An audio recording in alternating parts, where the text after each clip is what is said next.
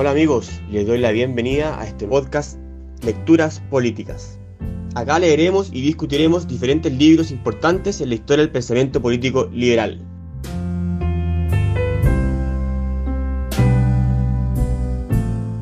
Hola amigos, estamos acá en la tercera sesión de nuestro ciclo de lectura del libro Governing the Commons de Elinor Ostrom. That's well understood. A esta sesión leímos el capítulo 2 del libro, que mm, en castellano está traducido como Enfoque Institucional para el estudio de la organización y la autogestión de los casos de RUC. RUC serían los recursos de uso común, ¿cierto? Es el libro, el libro general que estamos leyendo y acompañamos esta lectura con un artículo llamado El concepto de los bienes comunes, en la obra de Elinor Ostrom, de Álvaro Ramis, un cheno.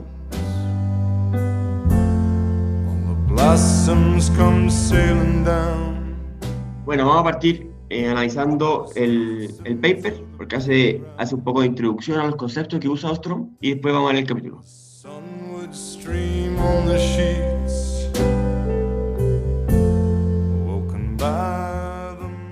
Vamos a saludar. Hola Pablo. Hola equipo, ¿cómo están? Un gusto estar acá. Hola Juan. Hola Fernando, hola equipo. Hola Álvaro. Hola, ¿cómo están? Jorge. Hola equipo, ¿cómo están? Todo bien. Y Diego Laguna. ¿Qué tal? Hola, hola.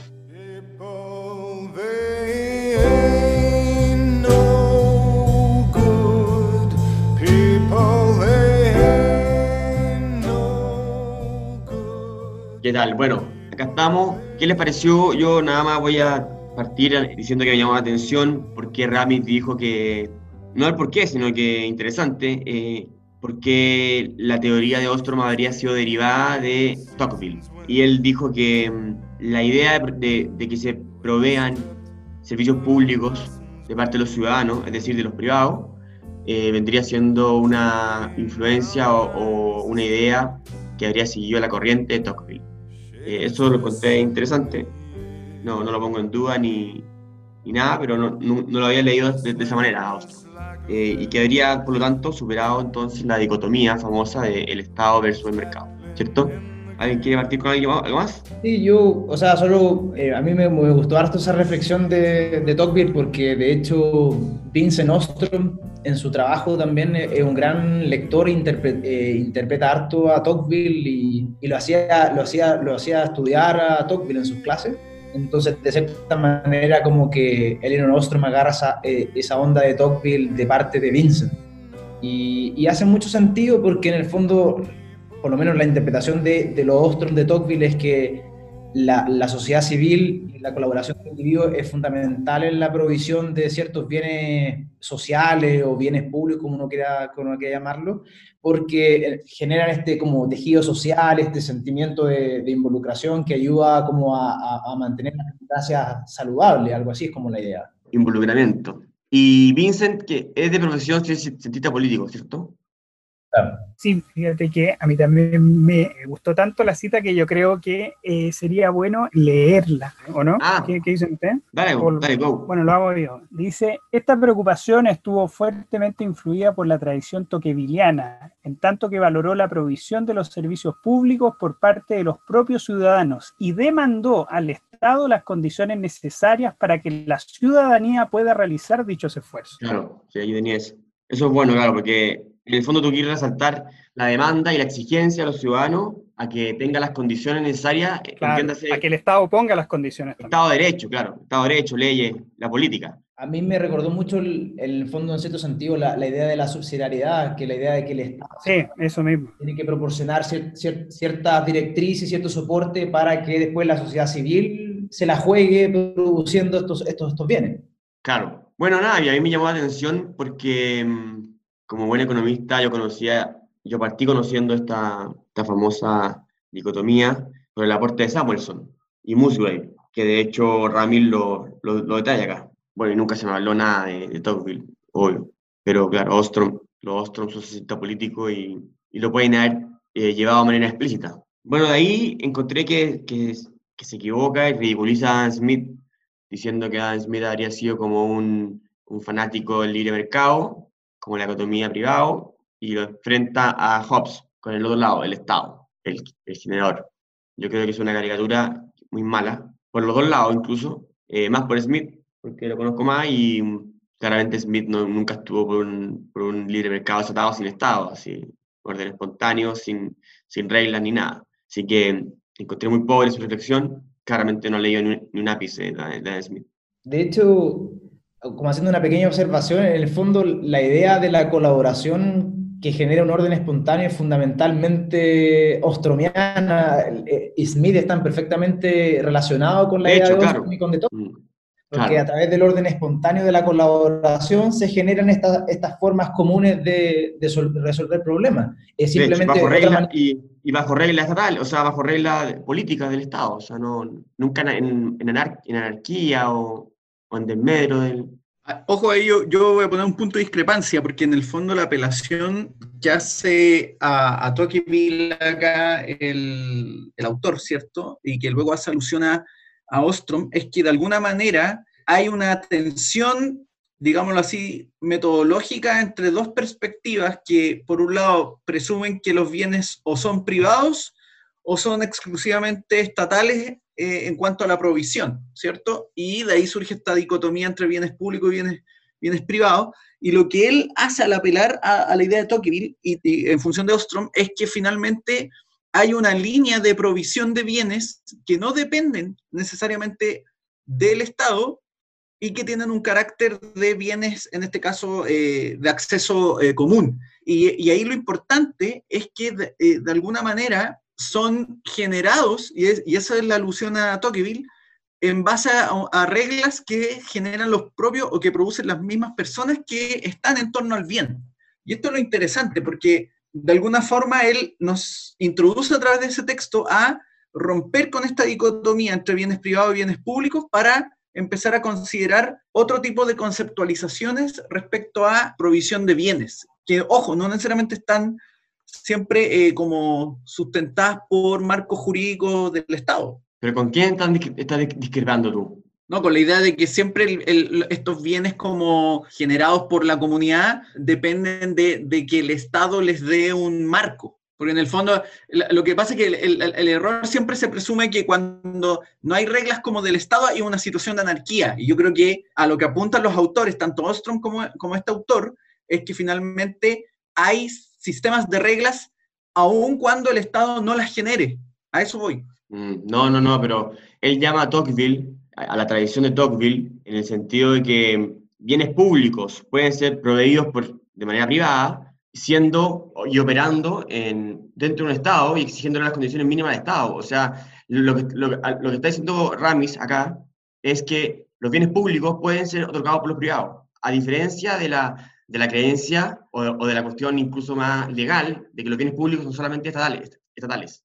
Por eso Ramis dice, Tocqueville eh, entrega un, una tercera vía en el fondo. Eh, es como, no sé, los vouchers, los vouchers famosos de educación Chile, Chile sería una provisión de un bien público eh, con, un, con un marco estatal. Me parece que el mejor ejemplo es bomberos, por ejemplo. Que bom, bomberos provee, provee un, un servicio un... público, con un, con, obviamente hay un marco estatal, pero la provisión del servicio depende esencialmente de los propios bomberos. Pero también depende del Estado, por reglas y por plata, del Estado le da mucha plata a, a los bomberos. Eso que son gratis es eh, un rollo. No, no pero, rollo. pero ojo, ahí, ahí, ahí, es que por eso te digo, no, está bien, pero yo entiendo el punto, pero en, si nosotros analizamos el origen de bomberos, por ejemplo, en el caso chileno, calza perfectamente con lo que Tocqueville, en el fondo, o la inspiración claro. de Tocqueville. Sociedad civil, sociedad civil, la, la, provisión del Estado no existía en el siglo XIX y es por eso que surgen los bomberos como una organización de los propios particulares para responder a la necesidad de un, de un bien. Claro. El punto fundamental para mí es que es un orden espontáneo, es perfectamente compatible con Adam Smith, a eso, eso, a eso iba. Sí, por eso, en eso estábamos. Claro, que, que él puso a Adam Smith en un extremo muy raro que no le corresponde. Bueno, y de ahí hace toda una historia un poco de la literatura de los bienes comunes, eh, habla de Samuelson, después eh, Musgrave, no sé cómo se pronunciaría Musgrave, eh, y de ahí la famosa dicotomía, y luego mete a, a Buchanan, que el 64 habría hecho un aporte al decir que no, que no, no puede ser tan dicotómico eh, esto de que los bienes sean públicos o privados en función de la, excluibilidad y, y, la rivalidad. Y dice también existen bienes públicos impuros, entre medio. Y hace toda una literatura de los clubes, de los bienes de club, que le llaman, ¿no es cierto? O bienes artificialmente escasos. Claro, que es como el, el, el ejemplo del club, o también puede ser lo que, cómo funciona el uso de, eh, de, de, bien, de espacios públicos en comunidades, donde el vecino, por ejemplo, en base a su pago de la mensualidad de la comunidad, puede hacer uso de ciertas, ciertas instalaciones en, en una comunidad.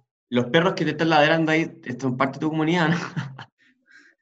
Eh, eh, sí, pero no los alimento. Ah, ya. De hecho, ahí encontré interesante un, un, un, pequeño alcance que hace Ramis que lo encuentro súper súper bueno, que no lo había pensado, que en el fondo, eh, como la gran diferencia entre un bien de club y un bien de uso común, en parte es que la, la forma de excluir, generalmente los clubes ocupan mecanismos de mercado, mecanismos de pricing, de precio, para excluir, mientras que los, yeah. lo, lo de uso común no, no, no tienen no esa puede. facilidad de no pueden ocupar esos mecanismos. Y eso lo encontré un punto valioso.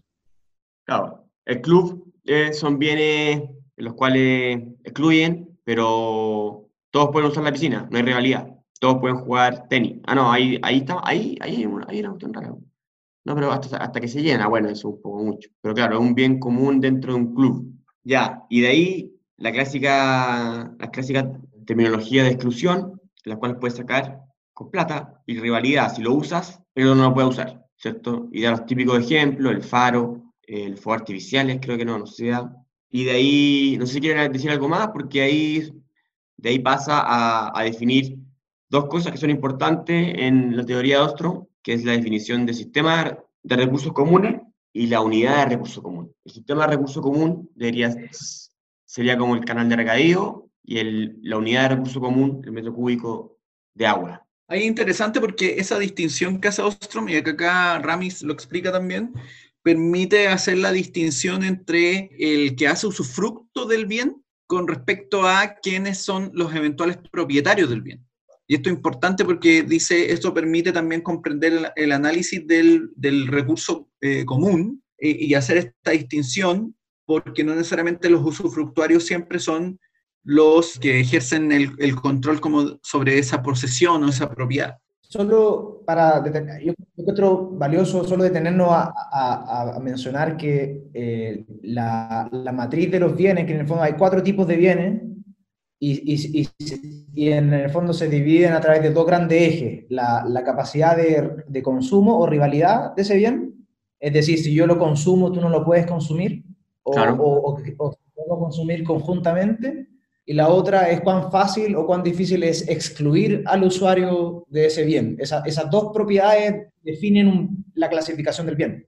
Lo otro clave acá del texto es que eh, con, estas eh, distinciones, de alguna forma se, el, bueno, el autor acá a lo que alude de Ostrom es que ella logra demostrar que la no existencia de una propiedad individual en el fondo no implica necesariamente que exista un libre acceso y un y una eh, eh, un uso eh, como irrestricto del recurso, sino que más bien Ostrom logra demostrar que aún en ausencia de una propiedad individual, eh, la lógica de, lo, de, los recursos comunes eventualmente permite evitar que el, que el recurso se utilice o se malutilice hasta hacerlo desaparecer, por ejemplo. Eso es interesante que él destaca de Ostrom en el texto. Claro, dice que no es, no es una tragedia inevitable. Yo, yo de hecho, esta, esa frase la encontré buena cuando dice la ausencia de propiedad individual no implica el libre acceso. Es decir, hay, hay claras barreras de entrada y de exclusión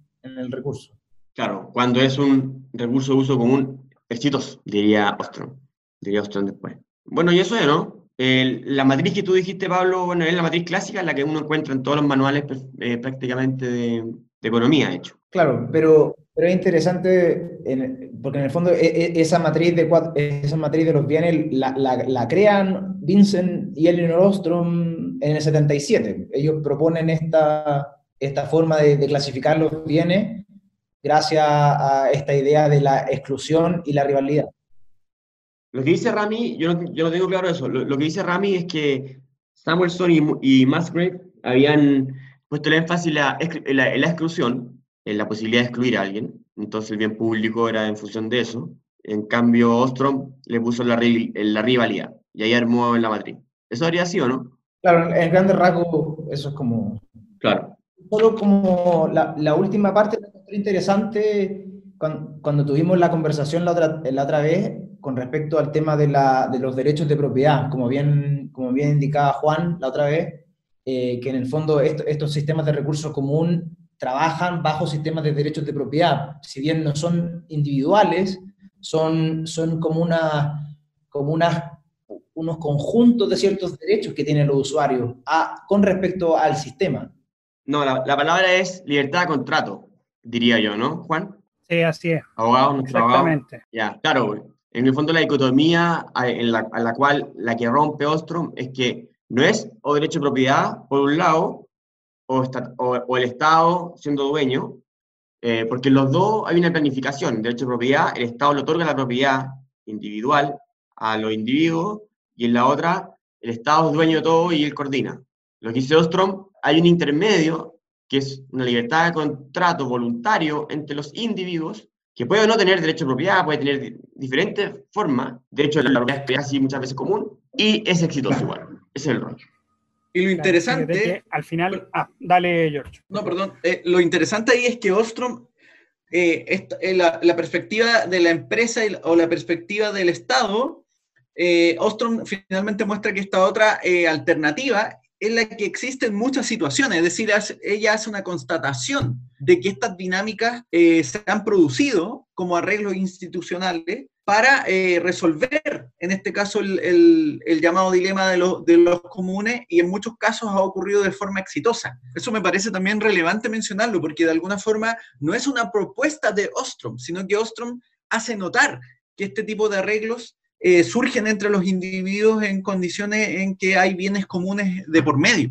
Claro. Eh, claro, fíjate que yo creo que al final la verdadera dicotomía es ¿Ya? Entre lo que se hace por coacción y lo que se hace por la libre concurrencia, ¿me entiendes? No? A través de los contratos. Es la distinción entre el derecho público con el derecho, derecho privado. Ah, mira. Sí, de acuerdo con Juan. Yo creo que lo que hace Ostrom al final es como pasarle la pelota a los privados para que ellos en el fondo definan a través de sus propias reglas cómo van a usar y a gozar del bien, del bien eh, del recurso común en el fondo. Mm. Bueno, claramente rompe el paradigma del estado de naturaleza, vamos. Eh, y eso se basa en las cosas típicas que ya hemos dicho en las otras sesiones y aquello que vamos a repetir, que claro, que tienen que ser comunidades chicas, con sentido de comunidad y todo el rollo. Porque el estado de naturaleza de Hobbes yo creo que es eh, irrebatible cuando uno considera el mundo, porque puede tener una comunidad acá, pero la comunidad al otro lado te mata. Pero bueno, vamos al, al capítulo 2. No sé si alguien quiere decir algo más de ese texto.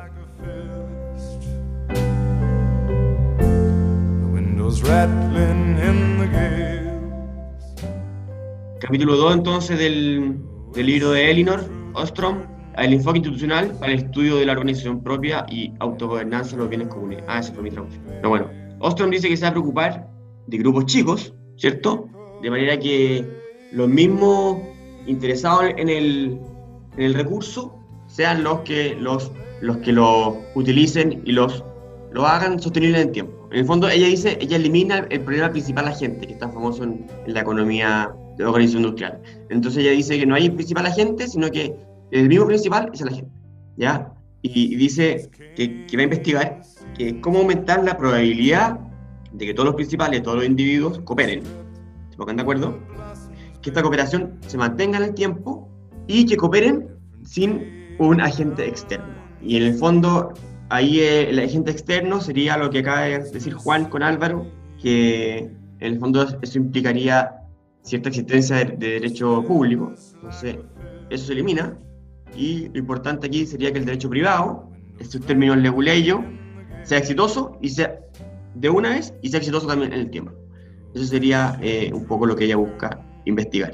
Y ahí habla un poco de los sistemas y, y la unidad de recursos. ¿Alguien quiere decir algo por aquí? Claro, eh, eh, es interesante, como bien dijiste, Fernando, el, el, como el desafío que tienen estos esto, estos grupos es súper grande porque, primero, como ya habíamos visto con el, tema de, de Mancur Olson, tienen que ponerse de acuerdo en un estado cero. Pero, pero, pero, después tienen que mantenerlo de forma sustentable en el tiempo, que, que también es un, es un desafío notable. Claro, es el rollo eterno. Porque además, bueno, eso lo vamos a ver después, pero bueno, igual lo puedo decir, porque una de las razones y advertencias que da Ostrom es que hay que ser consciente de que esta, estos equilibrios exitosos, digámoslo, equilibrios cooperativos, ocurren luego de prueba y error. el tiempo es muy importante para tanto porque busca el éxito y tanto porque los constantes fracasos, Ostrom estima que son necesarios para que la comunidad llegue a un buen manejo solo para comentar, porque ese punto lo encuentro súper importante, yo creo que ese es uno de los puntos más importantes de este capítulo, el tema del ensayo-horror, porque me hizo, me hizo pensar mucho en el, en el tema de, de, Hayek, cuando habla del descubrimiento y cómo las la empresas en el fondo van descubriendo los productos y los precios, y, y en este caso lo, lo, los comunes también es un proceso de descubrimiento de qué funciona y qué no funciona, es como un proceso parecido, pero de la empresa a los comunes. Claro, Claro, totalmente, claro. El, ese paper de eh, la competencia como proceso de descubrimiento, de, hecho se llama en castellano. Ya, pues, y de ahí pasa a definir el sistema de recursos, que es lo que, lo que dijimos un poco, y la unidad de recursos, la unidad sería los pescados, el sistema sería la pesquería, ¿cierto? La unidad sería el, el agua y el sistema sería el canal de regadío. Y dice que es importante entonces, y aquí, aquí vamos, vamos a lidiar con esta palabra todo el tiempo, que se llama stock versus flujo, y en castellano es acervo a mí me gusta más stock, encuentro que acervo es una palabra eh, eh, en nuestro idioma, pero, pero que, creo que stock y flujo, no sé por qué lo tengo más, más real, no sé, más gráfico. Entonces, los que sustraen entonces son los apropiadores y son, son los agentes cruciales en todo este sistema, ¿cierto? Y, y, dice, que, dice que hay tres maneras de apropiación. Una para consumir, los pescados son para comer, otra es para producir, eh, los pescados son para ir a pescado, o el agua es para cultivo y para venta los pescados se revenden, ¿no es cierto? Claro, ahí en, el fondo el, lo que hace este capítulo en su inicio trata como en el fondo de definir los conceptos que va a ocupar a lo largo del libro. Es como una, es como una ayuda de, de, definir los conceptos para que el, el, lector no se pierda para lo, para lo que viene. Claro, de ahí ya, ya, hace otro supuesto. Dice que, dice que ella no, no investiga comunidades en las cuales algún apropiador tiene poder de mercado. Dice que no hay, no hay apropiadores monopolio. Eso es importante. Entonces, y de ahí pasa a los proveedores y los productores. A mí no me quedó muy claro esto, yo creo que con los ejemplos nos va a quedar más claro, pero ella, ella llamó a como eh, proveedor del bien, es quien genera el bien, el sistema, perdón, el canal de regadío lo genera el Estado, y los proveedores son los que lo mantienen. Eso yo no, yo no entendí muy bien, porque los, los que lo mantienen pueden ser los apropiadores, como también el Estado, ¿no? Eso es. ¿Sí? Claro, el proveedor, claro, el proveedor puede ser el Estado que define el sistema o puede también ser el mismo sistema natural que, que te da los límites en los cuales uno trabaja. Eh, en ese mm. sentido es como ambiguo el, uso del proveedor, porque puede, puede en realidad no haber un proveedor original del recurso. Pero si el proveedor es la lluvia, el agua, ¿cuál sería el productor ahí? Porque en el canal de regadío lo entiendo. O los pescados, o los pescados.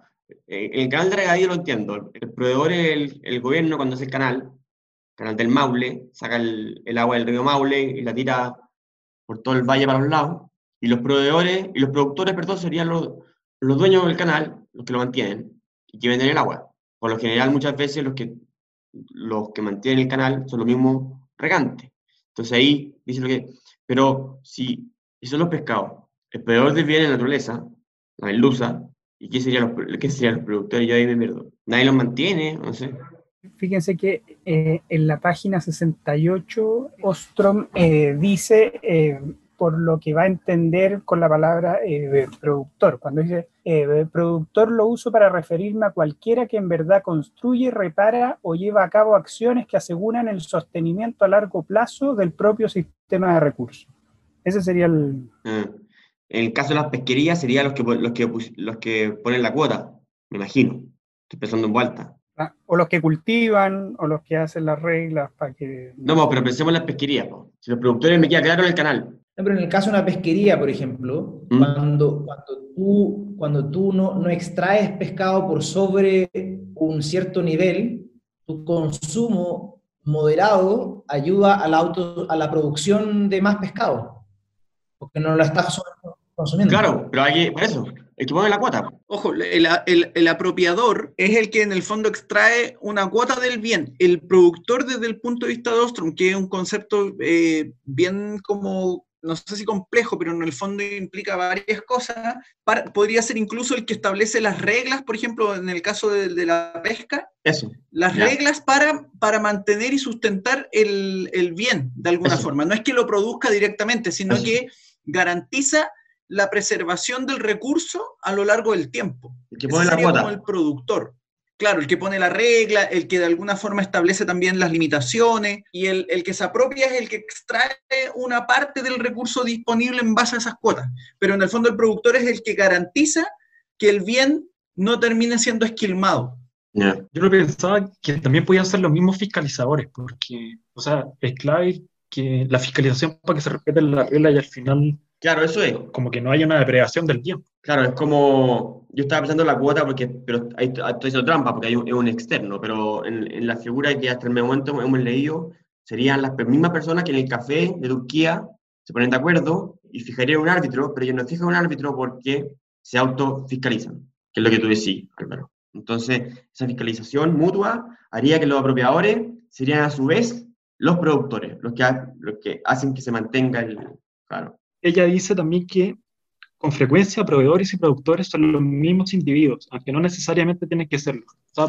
Claro, ahí está. Calza. Sí, buena. Lo encontré cuando en el capítulo habla de... Eh, hay un punto que encontré como súper eh, relacionado entre el, entre el texto de Rames y el texto del capítulo 2, porque eh, cuando Rames dice como la, el principal mensaje de la obra de Ostrom es que no existe nadie mejor para gestionar un recurso que los propios individuos en el lugar. Y en este capítulo lo encontré interesante cuando habla del conocimiento local, el conocimiento como de, de contexto, folk knowledge lo llama. En todo caso son mentiras. Ostrom no dice eso. Ostrom dice que hay una tercera vía, creo yo, que es posible que sea mejor. Claro, el conocimiento local es súper, ¿cómo decirlo? Bueno, súper hayekiano y es súper de moda hoy día, ¿o no? Son, son conceptos que, que, se relacionan con harto con Hayek en el sentido de que, de que el, el, el individuo al interactuar con el medio local eh, tiene como una sensibilidad, un cierto conocimiento de, de, de time and place que, que, se, que en el fondo ayuda eh, muchas veces a solucionar el problema mejor que, que cuando llega un externo a solucionártelo. Hayek sería más radical porque diría incluso que ese conocimiento la gente no sabe que, la está, que lo está generando claro, quizás la, como eh, el, punto de Hayek es un poco más, un poco más atrevido en el sentido epistemológico. Claro. Bueno, y ahí explica un poco los problemas de, apropiación y los problemas, y los problemas de suministro. Pasa y a la, dice que la apropiación es racional en situaciones complejas e inciertas. Acá desarrolla el término, el problema de la incertidumbre. Y dice que la incertidumbre tanto de la depende tanto como del... Depende de la naturaleza del bien. Y eso se divide en, cuestiones como naturales, eh, eventos como lluvia, reproducción, eh, que varían por diferentes motivos. Y lo otro, la otra fuente de incertidumbre sería el, el conocimiento. El conocimiento, el manejo del bien, el manejo de, cómo, de cómo se comporta. ¿Qué mejor ejemplo que nuestra, nuestro querido amigo coronavirus, que no sabemos cómo se comportaba? Entonces, ensayo y error. Entonces, la solución, dice Ostrom acá, y entra y dice, la mejor herramienta para enfrentarse a estos problemas es el ensayo y el error. Y bueno, de ahí pasa, no sé si quieren decir algo, de ahí, pasa a, la, reflexión de, que diferentes comunidades eh, enfrentadas a este problema siempre van a querer mantener ese recurso vivos, que sea sostenible en tiempo. Y eso va a depender de diferentes, eh, la intensidad con la que quieran eh, cuidar este recurso va a depender de, de la tasa de descuento, que es un término financiero económico, mediante el cual ella dice en el fondo la tasa de descuento, si uno descuenta tasa muy alta es, porque se quiere comer todo el, el bien inmediatamente y, le, y, se despreocupa de la sostenibilidad. Y eso depende de cinco cosas, de la distancia del bien, de la dependencia del bien en el tiempo, si es que tienen o no familia, o cuán numerosos son, estas comunidades, de la seguridad económica actual que tengan esa comunidad y de las normas internas, que ahí, ahí le da mucha importancia. Normas internas que implican actitudes recíprocas. Todo esto para mm, centrarse en el término que va a usar harto ella y que habría sido acuñado por Williamson, que es el otro que ganó el Nobel junto a ella, que es oportunismo, ¿cierto? Me gustó la definición de oportunismo. Interés propio con malicia, en castellano. Ah, también encontré interesante el tema de la, la definición de organización y cómo, y cómo organización en el fondo es, un eh, eh, es como la cristalización de un proceso. En ese sentido, eh, se relaciona alto con la idea de gobernanza, porque la gobernanza, más que ser una institución, como el Estado que representa una forma de gobernanza, eh, la gobernanza en realidad es un proceso a través de ciertas interacciones y de ciertos monitoreos entre nosotros que permiten gestionar la, la idea de gobernanza. Y encontré bueno que cuando hace ese alcance de que organizarnos es un proceso constante entre, entre los individuos. El concepto del oportunismo me parece que es clave eh, porque de alguna forma con ello Ostrom abre la puerta para explicar el tema de, primero, los, los agentes que rompen las reglas, es decir, que van contra las reglas de, de, uso común o las restricciones de uso común, y además, de alguna forma, abre la, la puerta al tema que me parece que es clave en este capítulo también, que es el costo de la sanción o del control sobre aquellos que eh, en el fondo no se ciñen a las reglas comunes actuando de manera oportunista. Ese, ese me parece que es un elemento esencial que ella menciona y por eso el concepto del oportunismo no es, no es menor en, en este punto. Claro, bueno, es lo que decía un poco Pablo, porque la, la, organización, que en el fondo está basada en las normas, sería lo que, lo que hace que el oportunismo desaparezca. Todo basado en los costos y los beneficios que dijo Jorge. Y porque si los costos son altos, por ejemplo, una comunidad chica, que todos cachan, que tú no fuiste a misa, como decía Stuart Mill, te hacen bullying. Tú, si tú cachas que el recurso común te lo robas, te pueden castigar, el costo alto. Eh, por eso siempre va a estar en este problema una característica crucial que sean chicas las comunidades. Eh, bueno, y ahí da dos teorías de organización, de nacimiento de organizaciones eh, muy famosas, que está la de Coase, que es la, la, teoría de la empresa, y la otra es la teoría del Estado, desarrollada por Hobbes. Pero ella busca una tercera, ¿cierto? ¿Cómo se hace que el, que el bien exista, se provea en el fondo y hay un compromiso mutuo de no ser oportunista con una supervisión constante. Yo siempre encuentro interesante como la, para mí la diferencia en el fondo de la visión de Hobbes y la visión de Ostrom es que, como, como ella dice ahí en el, en, el texto, de que, de que, la solución en el caso del Estado viene como de un supuesto individuo externo al juego que, que llega como un, un, deus ex máquina a, poner orden.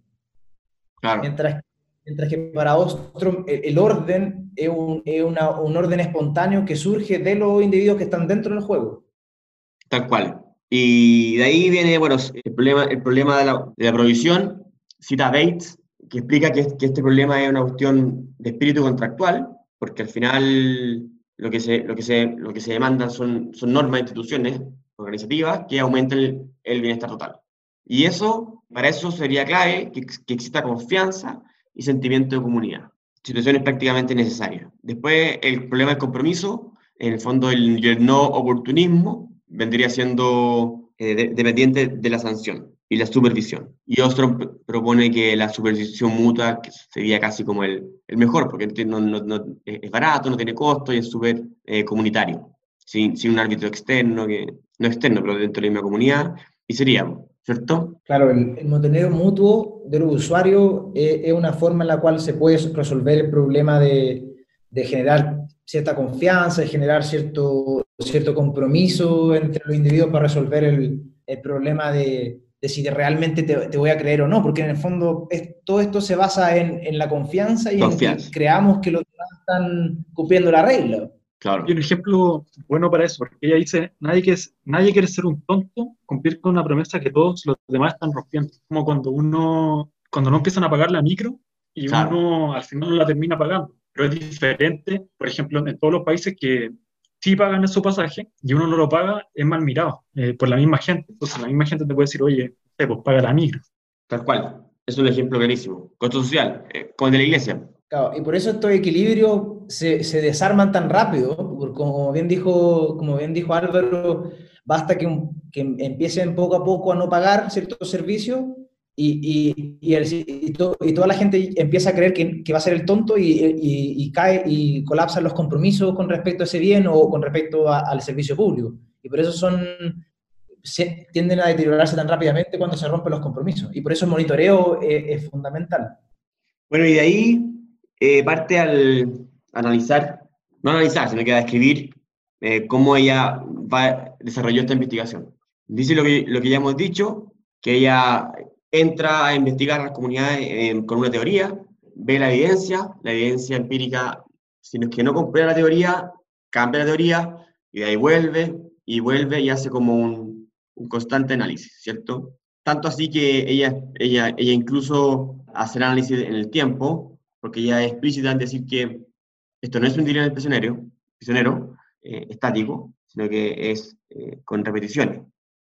Eh, no sé si aquí fue que, que explicitan que hay dilemas de prisionero con constantes repeticiones que, que haciendo a los, prisioneros cobrar. Entonces eso también es un poco lo que ella, lo que ella aspira en las comunidades. Pero ella es consciente que cuando entra y cuando analiza, ella no sabe qué ha pasado antes. El, es como una, un proceso de iteración para tratar de ir eh, destilando como los principios que gobiernan a, a, esta, a estas comunidades para tratar de, de esta forma, eh, sacar ciertos como principios, como de, que son los que, los que explicarían en el fondo si, si las comunidades tienen éxito o tienen, o, o tienen fracaso al final. Claro, y pero, pero de ahí, eh, más que principio, bueno, explica cómo, cómo trabajó, qué problemas vio. Y habla del tiempo y el espacio, el problema fundamental del, de la unidad de recursos que ella le llama. Y, y ella, yo no entendí bien con lo que se refería con, o sea, entiendo el término, pero no entendí bien el problema, que para ella el gran problema era la, atomización de los ingresos. No sé si alguien captó eso, pero yo, yo lo conté medio... ¿De los ingresos? Sí. ¿No, ¿En qué parte? De castellano. Ah. ¿En qué parte? Cuando habla de los problemas de, de apropiación. En la página 90. Pero bueno, ella, mm, claro, en el fondo habla de las ganancias marginales, cuando son muy chicas, eh, llevaría al, al, recurso a extinguirse, pero no, no me quedó claro la, la intuición del porqué. No es como lo mismo que decía Mancur Olson, que cuando, cuando el beneficio personal es tan bajo en comparación con los costos de monitoreo, con los ah, costos de... eso fue, se estaba refiriendo a eso entonces. Entonces, en el fondo, tú decís, bueno, es, es tan poco el compromiso y es tan poco el beneficio que, que yo extraigo personalmente del sistema que, que no me preocupo del tema. Claro, era muy divertido. Ahí, aquí, aquí también se hizo una, una cuestión inversa. Elster eh, habría dicho que para que los sindicatos fuesen, estuviesen llenos, o sea, todo sindicalizado, el, el, el, beneficio de acusar, porque Elster está como incitando al, al acusete, el beneficio de acusar era tan, era, tan, era tan chico que los acusetes no existían. Entonces nadie se sindicalizaba por obligación, sino que por voluntarismo. Eso lo encontré interesante, es como el rey, porque el costo de ser acusete era horrible. De hecho, eh, en, en, el próximo capítulo, cuando veamos los casos de éxito, eh, ella, ella dice como el, hay, hay, un, hay, hay, uno, hay, unos lugares donde les pagaban o le, o le felicitaban a los soplones, a la, a la gente que encontraba ah, violadores de la regla, les daban como una medalla y les daban como premios por, por jugársela por, por la mantención del bien. A eso los deberían acusar por, por destructores del alma humana incitando al, al soplón. Qué presión. Eh, en vez de lo... En, en varios sistemas los, los soplones eran premiados porque en el fondo están cumpliendo un rol social, en, en, el caso de los recursos comunes, fundamental.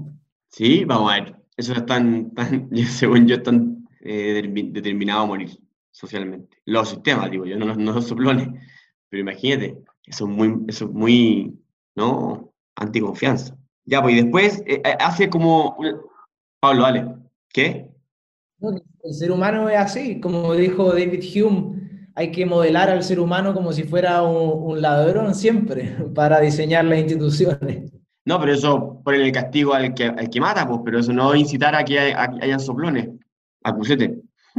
ya vamos, el, después habla como de distintos niveles de análisis, ¿cierto? Porque ella, ella insiste que las restricciones físicas y tecnológicas son las que las que comúnmente se creen están determinadas, ella dice que no, ¿cierto? Entonces, define, define institución, que el conjunto de reglas de trabajo o uso que se utilizan para determinar quién tiene derecho a tomar decisiones, qué acciones están permitidas o prohibidas, qué reglas de afiliación se usarán, quién entra, sale, qué procedimientos deben seguirse, qué información o no existe o se facilita y qué retribuciones se asignarán según sus acciones. Lo que está preocupado Pablo, que para los soplones. Entonces, todo ese tipo de, de reglas serían las instituciones, ¿cierto? Y Ostrom dice que se preocupa de las instituciones. Ahí hace la distinción, claro, entre, entre distintos niveles de, de reglas, entre las reglas operacionales, las reglas eh, de acción colectiva y las reglas constitucionales. En el fondo, estos juegos, eh, estos juegos de cooperación son como juegos anidados de reglas. Claro, pero dice algo antes, y dijiste varias veces que, que ella está preocupada de las instituciones o reglas, digamos, de facto, no, no las de, no la real, no las escritas porque dice, esta diferenciación ha traído muchas confusiones y malentendidos, porque habrían reglas escritas que nadie respeta y la comunidad opera con otras otra reglas, que son, son las que de facto los limitan o, o, incitan a, operar de una u otra manera. Y ahí dice la, hace la, definición de Pablo de niveles de reglas, constitucional, colectiva y operativa. La constitucional, como lo puedo imaginar, es la que afecta cómo operan los las reglas de elección colectiva y las reglas de elección colectiva eh, afectan eh, cómo sean las reglas operativas de, del día a día. En el fondo, yo creo que esa, esa distinción obviamente en, el mundo, en, la, en la vida real no es tan fácil de, de, demarcar, pero yo creo como que el gran, como la, la, el gran objetivo de, esa distinción de tres niveles, en el fondo, eh, ayudarnos a pensar de que los individuos pueden cambiar las reglas del juego cuando se mueven a un nivel superior de reglas y pueden cambiar eh, las reglas operativas, por ejemplo. Claro. Dice que es claramente más difícil cambiar la, la de nivel superior. Claro, porque son más constitucionales, son como los principios. Es muy actual a, nuestra discusión eh, chilena, diría yo. Después, después dice que hay diferentes arenas también donde se, se negociarían estas reglas, ¿cierto? Y habla mucho de que los cafés, los bares, serían las arenas, los lugares donde se negocian las reglas operativas, más que las la externas. Arena interna o externa. La interna sería como el bar de la, de la caleta y la externa sería el parlamento. Pero lo interesante es que hay veces en que los individuos pueden subir un nivel y poder, y poder cambiar su propio juego. Es el, es es el gran problema del, del dilema del prisionero. Los, los prisioneros en el juego no pueden, no pueden subir de nivel y cambiar la regla operativa. Tal cual. Mientras que en los casos como de, no, de, de, teoría de juego, en la, realidad los seres humanos son capaces de, abstraer y subir un nivel y poder cambiar sus propias reglas del juego y solucionar el problema. y se da también, yo creo, por las repeticiones, como quizá el dilema prisionero repetido eh, también genera esa posibilidad. Bueno, después dice que cómo, cómo sigue el libro en el capítulo 3, 4 y 5. ¿cierto?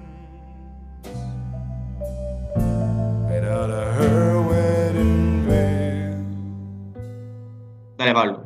Eh, claro, termina diciendo como una... En el fondo este capítulo es bien metodológico y, como, como, de definiciones, más que de, de, poner la teoría propia, es más que nada como de, de, mostrar cierta manera como la metodología con la cual se rige el, libro, de cierta manera. Claro. Y el capítulo 3 dice que presenta los casos de éxito. Esos serían donde los recursos, la unidad de recursos fueron asignados correctamente, se redujo el conflicto y la incertidumbre y se percibía injusticia frente a los problemas mal, resueltos. Y ahí define una tropa de problemas, pero, pero bueno, para estas situaciones de éxito, ella busca ver la, la especificidad de la estructura del recurso, la claridad de su límite, el tamaño, cómo se mueve en el fondo, el patrón de flujo que tiene ese recurso, eh, cuán predecible es, qué frecuencia tiene, cuán abundante, todo ese tipo de cosas, para buscar patrones. Y, ah, y cuánto dependen los individuos, los apropiadores del recurso. Eh, todo eso sería importante para ver cuán exitosas son las comunidades. Y además se fijan los individuos, el, la naturaleza de los apropiadores. Había normas anteriores, tenía intereses semejantes, o sea, habría homogeneidad cultural, y cómo, cuál es su relación con el tiempo y diferentes cosas. Claro, en, en, el fondo, los capítulos que van a venir, el 3, el 4 y el 5, la idea es presentar casos para ir como buscando el, el, mínimo común denominador que, que determina el, el, éxito o el fracaso de esta... Y, y, por eso le llama como los principios de diseño, algo así. son como ocho principios que después vamos a ver, que son en el fondo lo que ella, según, según la tesis de ella, son los elementos como el mínimo común denominador que, hay que, que se necesita para, para que haya éxito de gobernanza. Claro. Después en el 4 mostraría algo así como una transición que ocurrió cuando se trató de cambiar las instituciones y en el 5 los fracasos, donde no se, no se, no se cuidó el recurso, eh, el conflicto y la violencia no se pudieron manejar. ¿Qué ocurrió entonces en esa, en esa ejercicio inverso? ¿Qué características y restricciones existen en esas comunidades que habrían sido los causantes de que no se eh, manejara el recurso con éxito? ¿Cierto? Y terminaríamos, ¿no? Sí. Solo el, en el fondo, claro, los fracasos también te informan de, de, de, qué principios son los que faltaron cuáles fueron las debilidades de la gobernanza de ese recurso, que te, alimentan también como para, para ver la contracara. Y, y, ese punto es importante también de nuevo enfatizar, como lo dijo bien eh, eh, Diego hace un par de sesiones atrás, cuando, cuando, cuando destacó que Elion Ostrom decía que, que esto no es una panacea, en el fondo, que, esto, que, que estas formas comunes de, de, solucionar problemas fracasan muchas veces. Claro, ese, ese es como el, el corte transversal, porque esos fracasos también lo pueden haber vivido otras comunidades en, en línea tiempo. Pero bueno, sería entonces, pues, bueno, un gusto, ya, pues, saludos a todos.